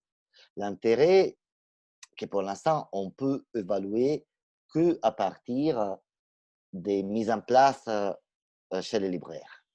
C'est la seule donnée qui a un peu de sens dans les données qu'on a à disposition maintenant dans toute l'opération de pli. C'est-à-dire que euh, les données des ventes, c'est difficile. Vous voyez, les plis étaient censés sortir euh, le 19 mars. On avait pensé faire euh, une fête à Paris, fête de rencontrer des libraires. On avait des présentations dans les librairies, des prévus, petites tournées, ce genre de choses. Et après, non, tout ce qu'on peut faire pour euh, diffuser euh, euh, un projet comme ceci. Et bon, vous savez, les 16 mars, les librairies ont fermé. Donc, mais par contre, les plis étaient déjà arrivés, au 80% étaient déjà arrivés dans les librairies. Donc, on n'a même pas pu arrêter, disons, complètement la diffusion de plis pour dire, écoute, on va faire le lancement, c'est pas à la mi-juin quand les librairies seront tous ouvertes, on sera plus tranquille, plus tranquille par rapport au Covid. Ou, euh, ou même se dire, comme d'autres éditeurs ont fait, non? renvoyer à septembre, au mois de septembre, toutes les sorties qui étaient prévues au mois de mars, avril, mai, tout ça. Donc, euh, les, les, c'est tout particulier. Mais on sait qu'il y a eu un intérêt. Euh, donc, la mise en place, ça veut dire que les libraires ont décidé de ces six titres il y en a qui ont acheté, disons, acheté, euh, si vous voulez, le, présentoir qui est ici. Voilà, je vous montre, que vous pouvez voir dans certaines des librairies. Donc, il y a, voilà, là, je fais, sais pas, c'est pas très fort dans ça, tout tombe. Mais donc, il y a un présentoir qui, euh, qui est joli, qui est bien, qui a ces trucs-là. Bon, c'est difficile de vous montrer avec cette caméra, mais je pense que vous avez compris à peu près l'esprit. Euh, même graphiquement, euh, c'est vraiment. Bon, moi j'adore. Et, mais sinon, la plupart des libraires achètent, je ne sais pas, tous mes dons, oui, six exemplaires de Virginia Woolf, deux de Leopardi, qui c'est Leopardi, je ne connais pas. après, bon, Stendhal Voltaire, je ne sais pas. Jane Austen, oui, oui, tu me donnes un peu de Jane Austen. Et Pessoa. Pessoa, poète portugais, lorsqu'il y a un peu la règle que les femmes, les femmes classiques euh, vendent beaucoup plus que les hommes, donc euh, Charlotte Bronte, Jane Austen, Virginia Woolf peuvent vendre plus que les hommes, euh, et les romanciers, donc les romancières vendent beaucoup plus de poètes. Pessoa, qui est un homme, qui est un poète et qui est portugais, on ne s'attendait pas alors qu'il y a eu une mise en place excellente. Excellente. Après, allez savoir si les lecteurs vraiment vont lire ou acheter Pessoa plus que, euh, plus que Voltaire. Mais c'est lui, c'est celui qui a eu la meilleure mise en place, c'est lui la pire mise en place. Donc Voltaire, chez les libraires, évidemment, se sont dit, écoute, encore un truc sur Voltaire, il y a vraiment besoin parce qu'il y en a, il y a des éditions économiques en poche, par exemple. Il y a des, éditions en poche de Voltaire, et, euh, dont moi, personnellement, je ne parlerai pas mal, parce que je suis un homme euh, de grande élégance qui ne parle pas mal des éditions de collègues. Donc, euh, Marco, si tu vas parler mal toi, euh, non, non, je rigole. Parce que c'est des vieilles éditions, disons, les éditions qu'on trouve en poche des lettres de Voltaire ont été établies en 1905. En 1905, on est en 2020. Et tu dis, mais qu'est-ce que tu veux dire par là, Lorenzo? Bon, une longue histoire, mais euh, c'est vraiment ça. Il n'y a pas eu un travail philologique euh, dans les éditions de poche. Après, avant, dans la Pléiade, on trouve euh, des choses magnifiques des travaux très sérieux. Jean-Marc? Oui, bonsoir. Euh, bonsoir Lorenzo, bonsoir Marco, bonsoir Delphine. Euh, D'abord, j'ai pas de chance, je fais partie des, des 20% qui ont reçu euh, l'office. C'est pas arrivé chez les libraires, donc je m'étais précipité avec plein d'envie. Malheureusement, euh, il n'y a pas, euh, il a pas les plis euh, par chez nous, donc j'espère qu'ils vont être être libérés. Mais j'ai quand même éduqué mon libraire en lui disant qu'il avait intérêt à les commander rapidement parce que. Bravo. Bravo. Au passage, je profite aussi, il y a, il y a, et vous parliez d'Annie Ernaux, donc on, vous l'avez vu derrière moi, moi je, je, suis en Normandie, et vous parliez d'Annie Ernaux, Fabrice n'a pas dit tout à l'heure, mais, mais il vit et sévit dans, dans, dans la ville de naissance d'Annie Ernaux quand même. À Lillebonne. Ah, Lillebonne. C'est ça, exactement. C'est Ah, vous pas vrai. Lillebonne Ah, Mais Bien, oui, c'est bien sûr. Mais Annie, Annie Ernaux, on connaît tout de sa vie parce qu'elle écrit oui, tout de oui. sa vie. Donc, Oui, oui. on peut savoir exactement avec qui elle a fait l'amour ou pas vraiment l'amour la première fois. Pas, avec Son moi. amant, C'est pas avec moi. C'est pas avec toi, non. non, Non. non. Tu n'as pas l'âge, tu n'as pas l'âge. Fabrice à Lillebonne, on connaît toute sa vie, on peut savoir les mêmes choses Oui. aussi assez facilement, cela dit. Mais j'ai eu la chance de la rencontrer deux fois, Annie Ernaux, et c'est, c'est, pour moi, c'est une légende. C'est une légende de la Ah, ça fait plaisir. D'ailleurs, la dernière fois qu'on était à- en France, donc c'était début février, donc et on était euh, à Cergy, chez elle. Ouais. On a, au Ouais. fur et à mesure, une relation très belle. Bon, pardon, Jean-Marc. euh, je peux juste te montrer, Jean-Marc, euh, dès que j'y suis, je bouge, j'espère. Et voilà, juste que dans la. Ouais. No, non ti sentiamo. Ah, il n'y a pas de Wi-Fi dans cette... Ecco qua. eh, Ouais. C'est compliqué. Oui, c'est compliqué, je ne sais pas pourquoi, mais, mais quand il bouge. Ouais. Et Marco, est-ce que vous pouvez répondre sur le, sur le prix notamment de la Alors, question de justement, Céline ouais. tout à l'heure? Justement, je voulais terminer ma, en fait, ma question. Oui. Pour, y venir, euh, Voilà. pour y venir, Anthony, je veux bien terminer la, la- la question et, Ouais. et rebondir sur la question de Céline. Euh, finalement, c'était euh, avec un, un- des, des petits prix comme ça, avec une telle qualité de fabrication, avec les coffrets que vous avez faits. On voit que vous êtes des, des passionnés, mais enfin, à un moment donné, la, la- la- la passion, ça ne met pas de la nourriture dans l'assiette le soir. Comment est-ce que vous espérez gagner de l'argent euh, en France euh, une fois qu'avec ces petits prix, vous en avez laissé 50% à Harmonia Mundi, que vous avez payé euh, votre beau papier, euh, comment vous faites pour vivre? Eh, eh, euh, Jean-Marc, euh, c'est une question. euh, qui- qui- qui-. Ouais. Comment Fais-nous un virement, on te laisse les vannes. Non, non. Non, parce que je t'avoue que c'était une question que pendant. euh, bon, tout le monde a vécu euh, cette catastrophe mondiale de, façon, de, de sa façon. Pour chacun de nous a été dur, donc je ne vais pas me plaindre, mais euh, c'était une des questions qui a contribué à, à me faire dormir très mal pendant ces derniers mois, parce que on avait une belle mise en place euh, pour, euh, pour le pli comme je disais tout à l'heure, tous les lancements de prévus, qui c'est un investissement, ça aussi. Et euh, tout ça, pff, complètement bonifié. On espère, euh, disons, le monde éditorial français est très sain, non? Parce que on vend de, de livres, parce qu'on lit en France. Comme le disait Marco tout à l'heure, au début de la conversation, les Français ont une relation avec les classiques euh, de la littérature euh, plus développée que d'autres. euh, que d'autres. Il y a un concept non, derrière sa propre littérature, je pense, autant que français, qui est. Bon, je dis, je- je- là, je dis des choses en gros, ouais, Jean-Marc, juste, mais qui est lié aussi au concept de, de- de citoyenneté, euh, de république. Il y a ça. Il y a, la littérature fait partie des gros piliers qui contribue à, créer une identité française. On espère. C'est une impression, du moins. Mais qui est une impression confirmée par rapport, par les données de lecture. Et on espère donc de vivre en vendant ces livres, en vendant suffisamment de rentrée de, l'investissement initial. et après, bon, il y a la maison d'édition italienne qui est, qui est bizarrement marche assez bien. Je dis bizarrement dans la mesure où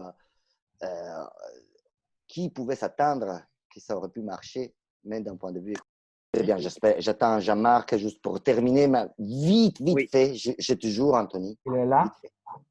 10 secondes. je termine.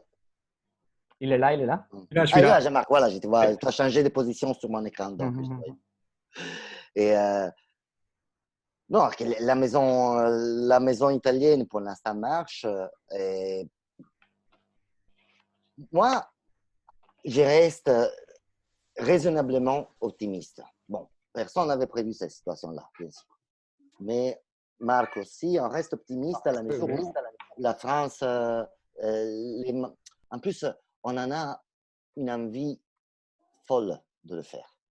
Je dire, euh, je me pose une petite question qui est est-ce que l'expérience des éditions Lorma en France sera limitée au pli? Vous avez intention de publier aussi d'autres choses en France? Et je pense euh, que euh, c'est fort probable. On n'a pas, pour l'instant, on a un plan éditorial qui concerne les plis.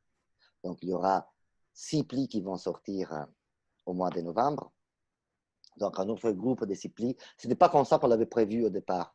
On avait prévu de faire sortir deux plis au mois de juin et quatre plis au mois, et trois plis, pardon, au mois de septembre. Ça, c'était euh, le, le, projet. C'est même, pardon, je, me lève, c'est qu'on avait mis sur le catalogue, bon, catalogue qu'on avait préparé, tout ça. Mais après, avec le Covid, tout a changé. Donc, on s'est dit, on, on va faire sortir six plis au mois de novembre.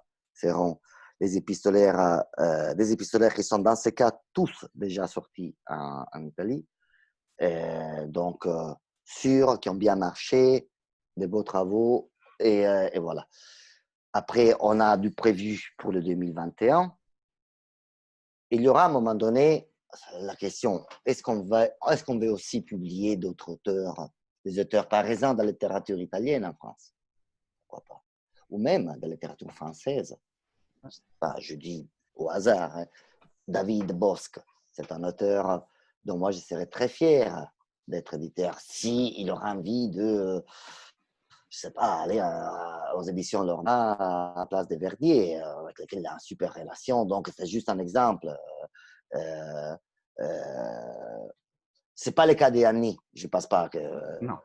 éditeur en France des Annie. Non, ça, c'est trop demandé. C'est trop demandé pour l'instant. C'est suffisant d'être les éditeurs en Italie. Mais quand même, les, les mondes de livres peut marcher économiquement peut marcher. Euh, marcher. Euh, on ne devient pas riche, ça c'est sûr. Mais euh, on peut se soutenir. On peut soutenir la, la, payer les salaires, les loyers. On, peut le faire. après, mhm. on va voir ce qu'il disait Marco, c'est toujours valable. Si vous voulez nous faire un virement. Euh, moi, moi, moi j'y crois beaucoup à, cette, à les prix en France. Moi, je crois que ça, ça va très bien marcher. Moi, je suis très confident de ça. On va voir. Prix, euh, Dans les plis, dans les plis en France. dans, les plis, dans, la collection en France, euh, ça a très bien marché en Italie et je crois que ça peut marcher encore mieux en France. Moi, moi je suis, oui, oui, je suis très confident qu'on que, que, devient je fais un virement sans problème contre, contre plein de livres dès qu'ils arrivent. Et j'ai entendu Marco sur la correspondance de Flaubert. Euh, J'en achète, euh, promis, je signe pour 20 euh, d'un coup à envoyer. Ah ok, très bien. Elle? Oui, bonsoir. moi, j'ai une question assez traditionnelle que je pose à chaque fois. C'est où est-ce que vous imprimez et sur quel type de papier en fait vous imprimez? Est-ce qu'il y a un choix de particulier de papier pour les plis par rapport à ce que vous imprimez d'habitude? Oui, euh, le, papier est crucial euh, pour, euh, pour les plis parce que ce papier s'appelle, bon, c'est tout en italien, hein, s'appelle Carta Materica Federigoni. Donc, Federigoni, c'est un grand producteur de, de papier. C'est la, la Materica, ouais. La Mercedes, disons. La Mercedes, la Ferrari de, de, de, de Pas peut-être la Ferrari parce que c'est c'est pas, c'est pas la... C'est pas si, si élitaire que ça, oui, c'est vrai. Ouais, non, c'est quand même on parle de prix là, c'est pour cela, parce que ça coûte. Ah oui, oui.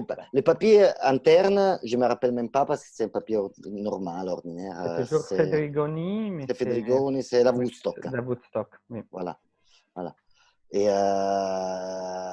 Non, l'Arena, pardon, l'Arena, l'Arena, l'Arena. l'Arena. Euh... La Woodstock, c'est pour euh, la couverture. Ah oui, c'est vrai. La Woodstock, c'est pour la couverture, l'Arena, c'est pour l'intérieur mais c'est ceci qui fait la différence, que c'est la matière Café Drigoni.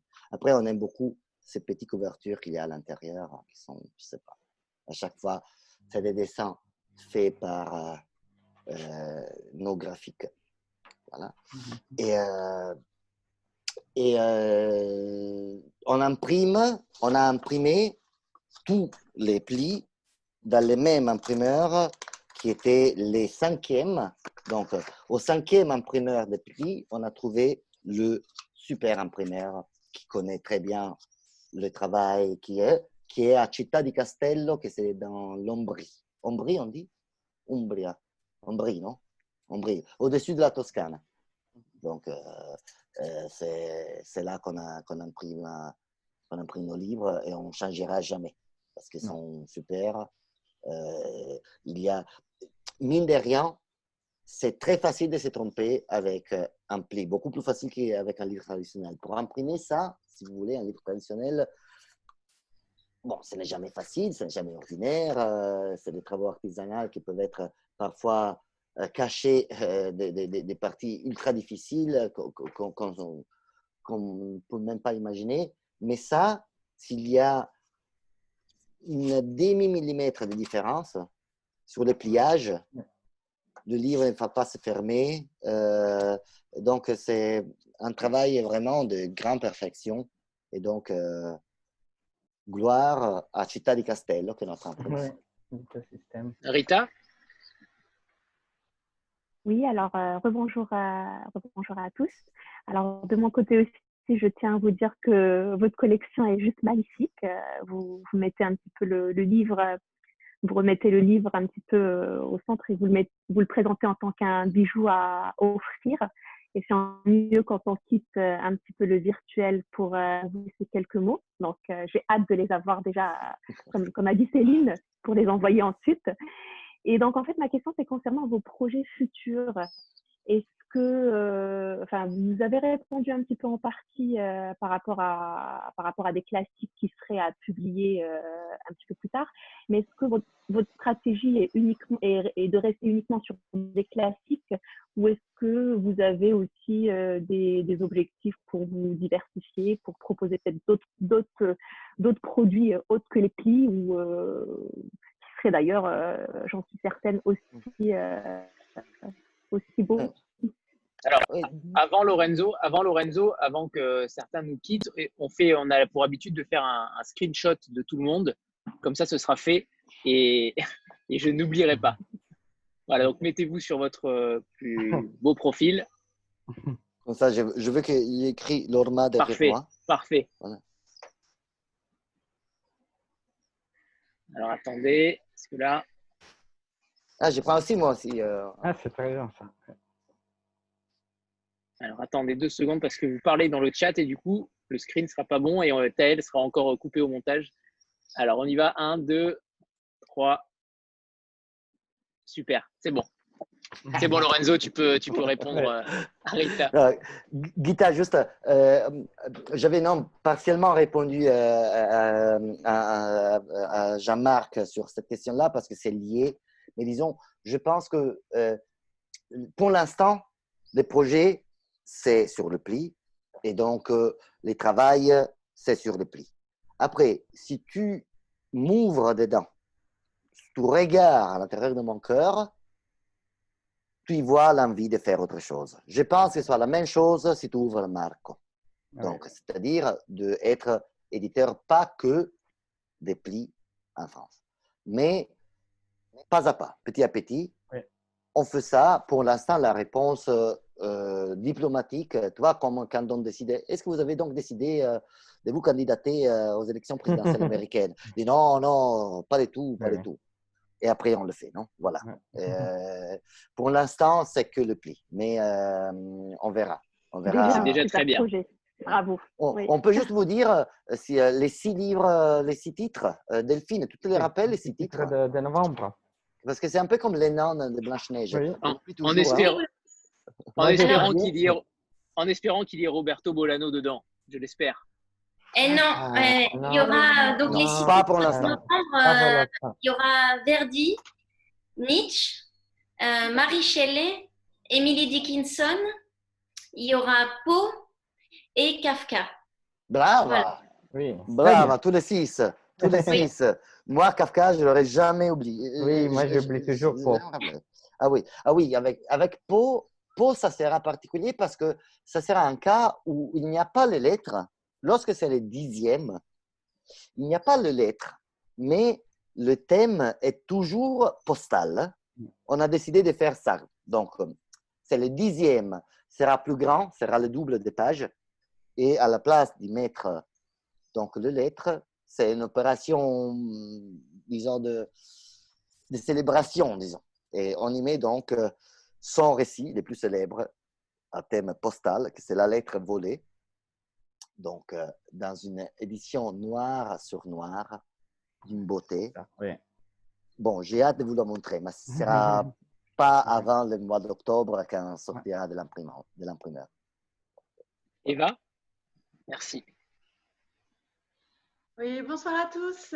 Moi, j'avais une question assez générale.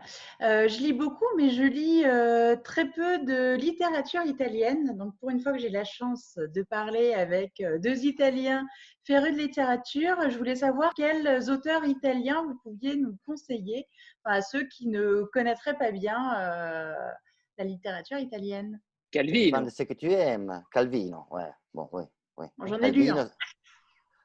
Calvino, certainement. Des contemporaines, il y a un écrivain qui euh, a été. Euh, bah, ça dépend des typologies, hein, mais un écrivain qu'on aime beaucoup, qui s'appelle Michele Mari, avec un livre qui est sorti, je pense, chez Verdier, qui, est, euh, qui se situe à Paris. Tu dis, mais je dois lire un livre situé à Paris par un Italien. Oui, c'est vraiment très beau. Ça s'appelle de tous les fers de la tour Eiffel. Ça, c'est un super livre.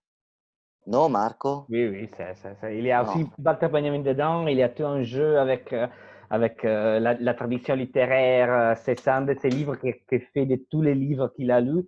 C'est vraiment une fête de l'intelligence et de la, de la lecture. C'est, pour moi, pour nous, disons, on est souvent très d'accord avec Lorenzo. Pour nous, c'est peut-être l'écrivain vivant le plus important d'Italie. Le plus d'Italie de ce moment-là. Nous, nous, faisons encore les vieilles couples, non Qu'on parle, nous, parlons le pluriel. Oui. Même au restaurant, nous disons non, non, nous, l'eau, euh, nous l'aimons plate. Ce genre de choses-là. Je cherche, euh, euh, je cherche juste. Après, je ne sais pas. Et Roberto Saviano? Oui, oui. Oui, mais c'est plus, c'est plus de, la. moins littéraire. c'est intéressant. Oui, c'est moins littéraire. Oui, oui, oui. C'est très important politiquement, socialement, comme engagement contre la, la, la Camorra, mais c'est moins, moins littéraire. Littéraire, et avec cet engagement-là, il y avait Chacha, Leonardo Chacha. Et ça, ce sont des, des, des, polars, mais des polars très littéraires qui parlaient pour la première fois dans la littérature italienne de la mafia. Et ça, c'est je, trouve qu'il y a des choses qui sont incroyables, incroyablement bien, bien écrites. Oui, oui. Chacha, c'est toute cette littérature du, sud de la Sicile, c'est ça une histoire euh, presque, encore une autre histoire de l'Italie. Et ça, c'est très intéressant aussi. Bufalino, c'est aussi. Et Barico, euh, peut-être? Baricco, oui, Baricco, oui. Baricco est, est, un cas où il est presque plus célèbre en France qu'en euh, Italie. Je pense comme euh, Erli De Luca, par exemple, oui. qui, a une, non, qui est très célèbre en France. Euh, je dirais plus encore qu'en Italie. Là, j'ai, juste pour justifier ma réponse sur Michele Mari, c'est parce que c'est peut-être une réponse plus difficile à, trouver, un, auteur plus difficile à trouver euh, par rapport au, grand nombre. Je viens de vérifier, euh, donc j'étais avec euh, le portable, les sorties chez le Seuil, il s'appelle Tout le fer ah, de la Tour Eiffel. Donc, donc oui. Mais sinon... Et Elena Ferrante, vous ne vous citez pas Elena Ferrante? Ah oui. C'est moins littéraire à mon avis, mais. Moins littéraire aussi. Ouais. C'est toujours peut-être chercher des auteurs qui sont moins connus que ça, Elena Ferrante, c'est non C'est. n'a pas besoin de notre conseil. Exactement. Merci beaucoup en tout cas. D'ailleurs, vous savez qui c'est ou pas, Elena Ferrante?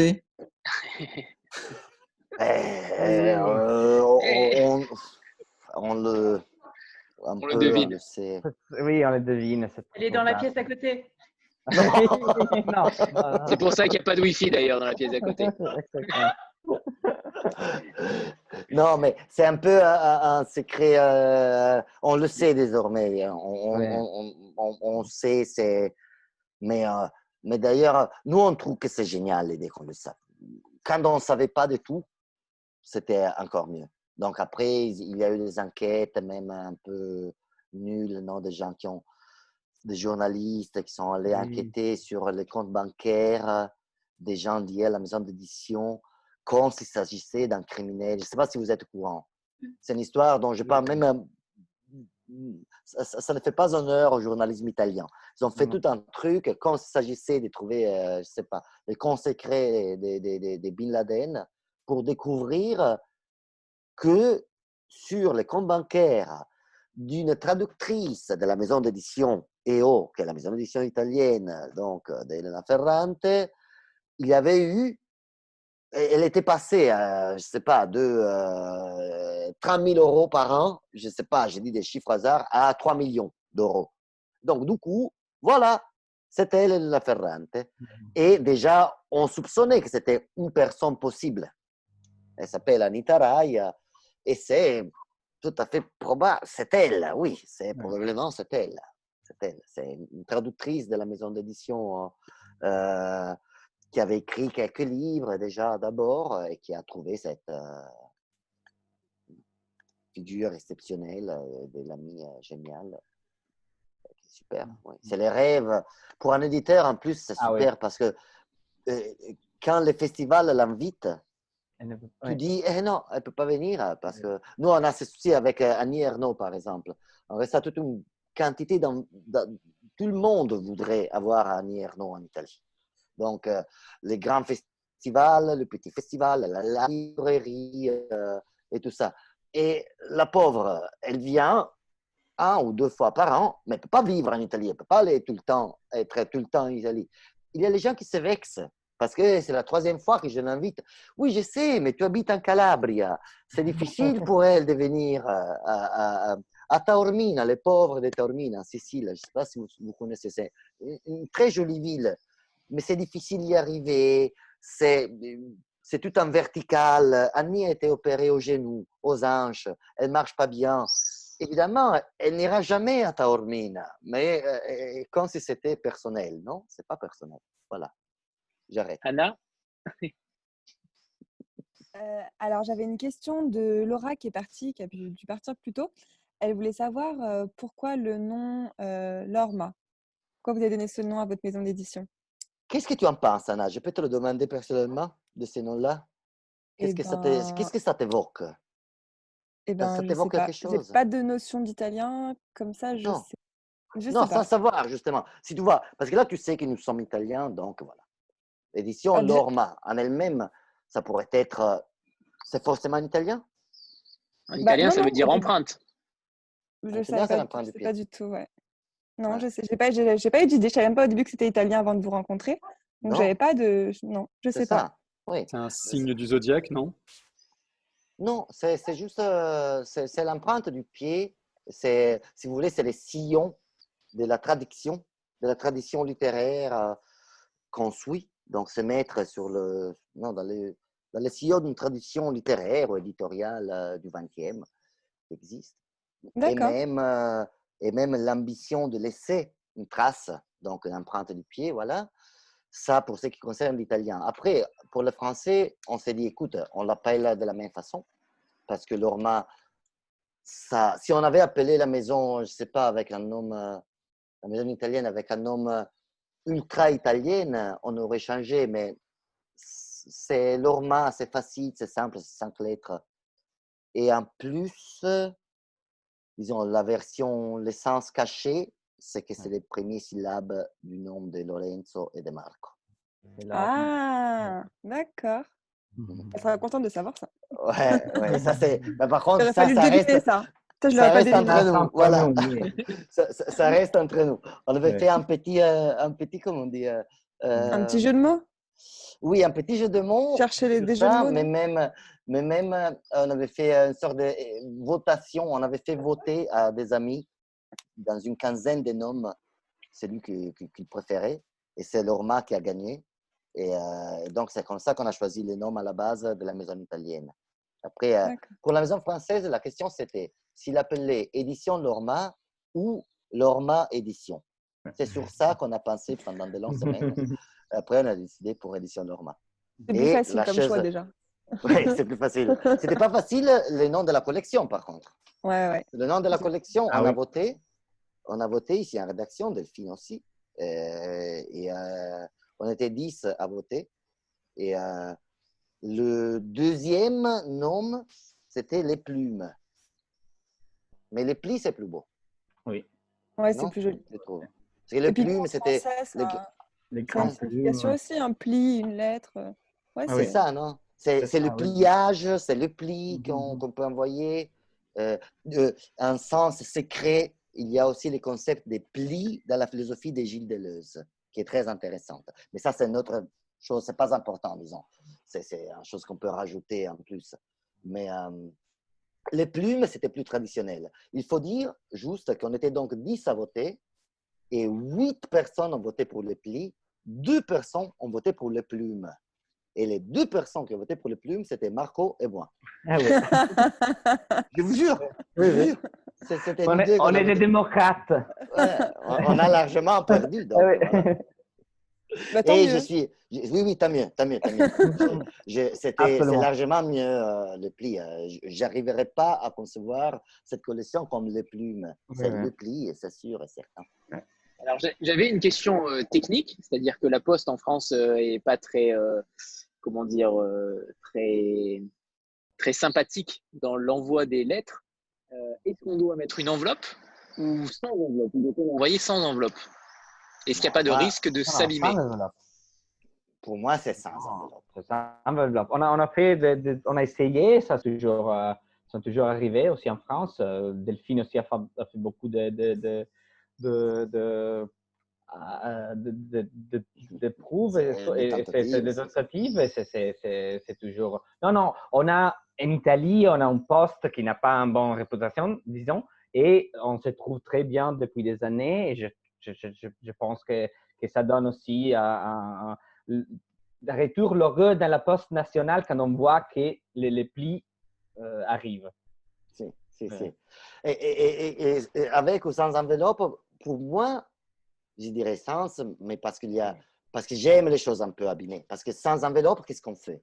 On doit combattre contre le tabou de écrire sur un, sur un livre avec un, un- un stylo. Non, parce qu'ici, il faut écrire donc les noms, l'adresse et tout ça.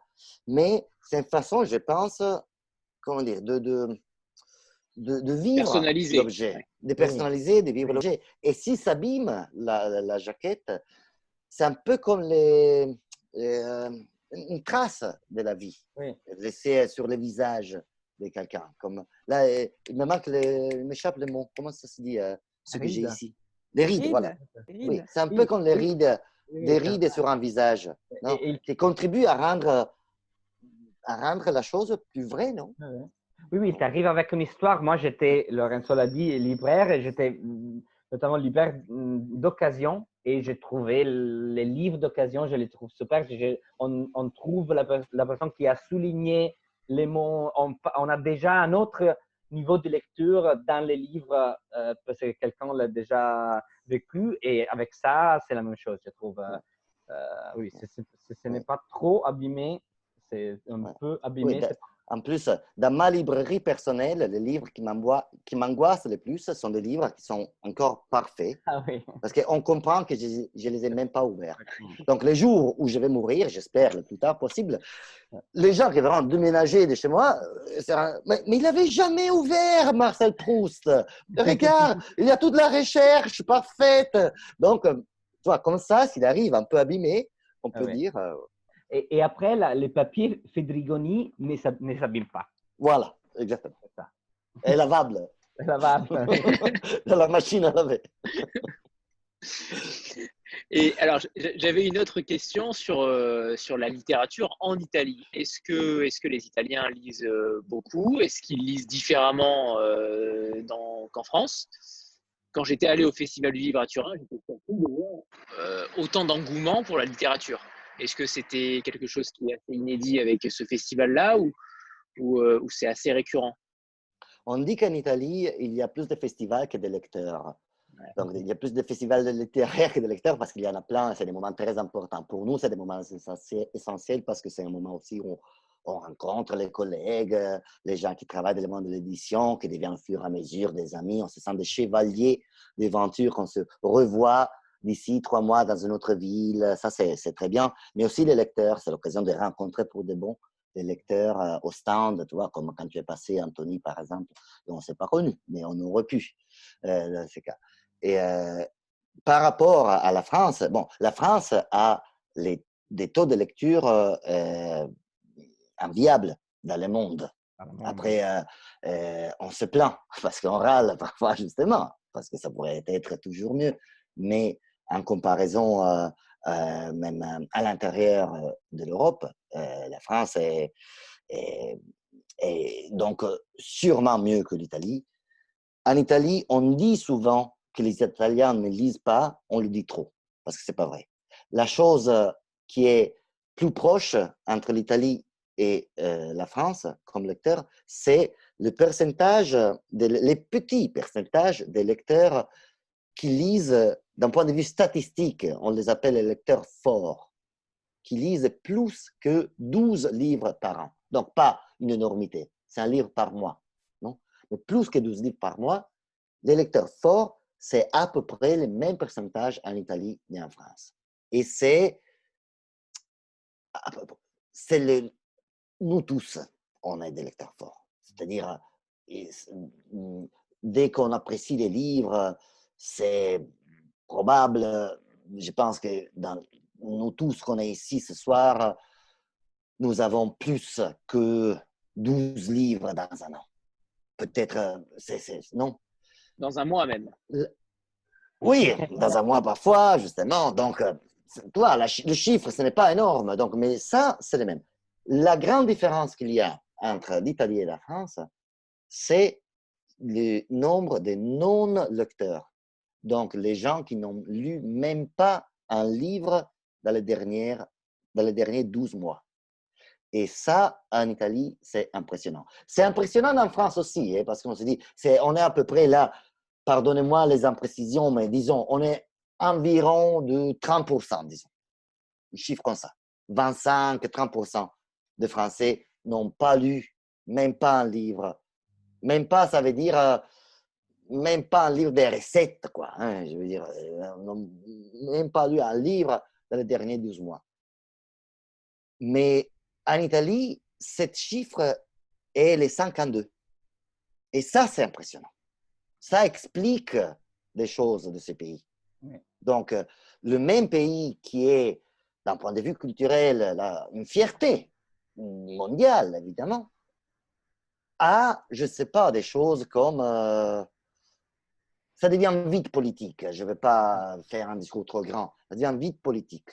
Ça devient vite... Comment on peut s'expliquer euh, dans un pays avec une tradition démocratique, euh, une tradition culturelle comme l'Italie, des choses comme la Ligue? La Ligue qui a failli être au gouvernement pendant cette crise, heureusement, ne l'a pas été. La Ligue, qui si on veut, c'est un peu l'équivalent du Front National, avec toutes les différences du cas, parce qu'il y a des différences, mais avec un consensus incroyable. Comment on peut s'expliquer? Hum, Un peu cette différence-là, savoir que les 50% des Italiens n'ont pas lu un livre dans les derniers 12 mois, explique plein de choses. Et euh, les Français, en France, c'est la moitié, c'est presque la moitié ces chiffres. Ça, c'est une grande différence, non? Ah C'est déjà, euh, déjà énorme en France, mais c'est vrai qu'en Italie, ça paraît assez surprenant avec la culture entre euh, l'art et tout le reste. C'est assez surprenant, ça, je suis d'accord. Mais comment, comment vous l'expliquez dans le sens où, où, où, les gens, justement, avec ce genre de mouvement entre la Ligue 5 étoiles et, et tout le reste, comment vous l'expliquez que les gens n'aient pas envie, justement, de culture n'ait pas envie de, de se réapproprier ce, ce, genre de, même la littérature? C'est ça, c'est une grande partie des gens. Ce n'est pas les gens, parce qu'après, le, les, les, les, milliers, les gens comme nous, qu'on est réunis ce soir, on a toutes les différences du cas, mais si on va en Italie, en France, en Espagne, euh, en Allemagne, en Turquie, parce que, par exemple, le livre de Valérie Manteau, qu'on vous montrait tout à l'heure, les, les, sillons, voilà, les Sion qui a gagné des, les, prix Renaudot des sorties par une petite maison d'édition indépendante qu'on a, a, reçu, ouais, a reçu il y a deux semaines et qui était ah, voilà, non, ils font un super travail. C'est, non, les tripodes, comme même euh, les nouvelles Attila, par exemple, euh, non, qui étaient ensemble. Donc, euh, et elle parle des soirées, disons, des rencontres comme nous, si on s'est rencontrés maintenant je ne sais pas, disons qu'on va, euh, on va tout à Bordeaux. Euh, et, on va tout à Lillebonne, voilà, chez Fabrice. Et euh, d'un milieu culturel qui est à peu près le même. C'est-à-dire, avec toutes les différences, mais l'envie, la soif de culture dont tu parles, Anthony, existe forte en Italie. Chez le 15% de la population. Et en France, c'est pareil. C'est pas que tous les Français ont envie de savoir, de connaître. Euh, c'est, c'est, pas, c'est 15%, c'est, ce mot-là. Et nous, notre travail, c'est essayer aussi d'élargir les frontières de, ce monde. Et, mais surtout, pour être honnête, pour Maison d'édition Colorma, c'est garder le feu vivant à l'intérieur de ces 15 Peut-être, là, c'est plus la tâche de l'école de l'éducation nationale, celle de faire que ces 15% soient les 20, 25 et 30% non? C'est un engagement, c'est trop grand comme objectif pour euh, une maison d'édition, même 30 fois plus grande que l'ORMA. Euh, donc, euh, nous, on essaie de garder ce feu, le charbon ardent pour ce 15% Là, la chiffre de 15 je, je, je l'ai dit, j'invente, je veux dire, ça vient un peu de notre expérience commune, euh, je, oh, euh, mais c'est pas plus grand que ça. Non, c'est pas plus grand que ça. C'est pas ça. C'est pas nos classes au lycée. Combien de gens, de nos, de nos amis du lycée euh, ou du collège, après, si quelqu'un de nous a fait l'Henri VI, a fait un super lycée et tout ça, euh, les plus connards enseignent à la Sorbonne, mais, mais, mais c'est des lycées normaux, je veux dire. Euh, non ou, des collèges normaux. Il y a combien de gens qui s'occupent des livres ou qui sont intéressés à la culture? 10. Et alors peut-être une dernière question, si, si quelqu'un a une question, sinon euh, je, je la pose. Non Alors, Ouais, J'aimerais savoir, par exemple, euh, est-ce que vous avez déjà fait des estimations de, du nombre de plis que vous allez, euh, que vous allez vendre? Et pour vous, quel serait euh, un chiffre raisonnable? D'exemplaires Delphine, tu veux répondre à toi, ça? Oui, oui, oui, je peux répondre. Ah oui bah, Je ne sais pas si je peux parler du tirage, peut-être. Euh, de dire qu'il y avait un tirage initial euh, de prévu et puis que quand les représentants ont fait leur travail, euh, de, de, présentation des plis en librairie. Il y a eu un fort enthousiasme euh, de la part des libraires qui trouvaient l'objet très original, très réussi, parce que c'est pas seulement un beau livre, c'est aussi, euh, voilà, il y a du contenu parce que chaque lettre euh, est, est, présentée, il y a des apparats critiques fournis, il y a un petit cahier central avec quatre illustrations, etc. Donc l'objet a beaucoup plu et du coup les, les, les les, les, prévisions de vente ont été supérieures à ce qu'on avait estimé au départ et euh, ce qui a amené en fait à augmenter un petit peu le, tirage pour être sûr de, euh, voilà, de pouvoir servir euh, toutes les librairies dès le début et ne pas se retrouver en rupture de stock. Bon, après, hélas, évidemment, il y a eu le Covid et, qui a mis quand même un coup d'arrêt à tout ça. Et du coup, là, c'est vrai que le redémarrage est certainement beaucoup plus timoré que ce qu'il aurait été, on l'imagine, en temps, normal. Mais euh, oui, en tout cas, euh, on espère euh, à peu près des ventes de 2500 pour, pour chaque titre. et puis, en espérant des réimpressions, ce qui a été le cas en Italie, puisque les titres voilà, sont très, très appréciés et vendus et la plupart ont déjà été réimprimés plusieurs fois.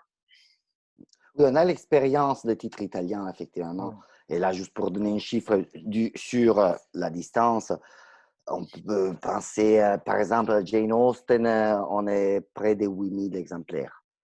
Et euh, on se dit, est-ce que ces chiffres.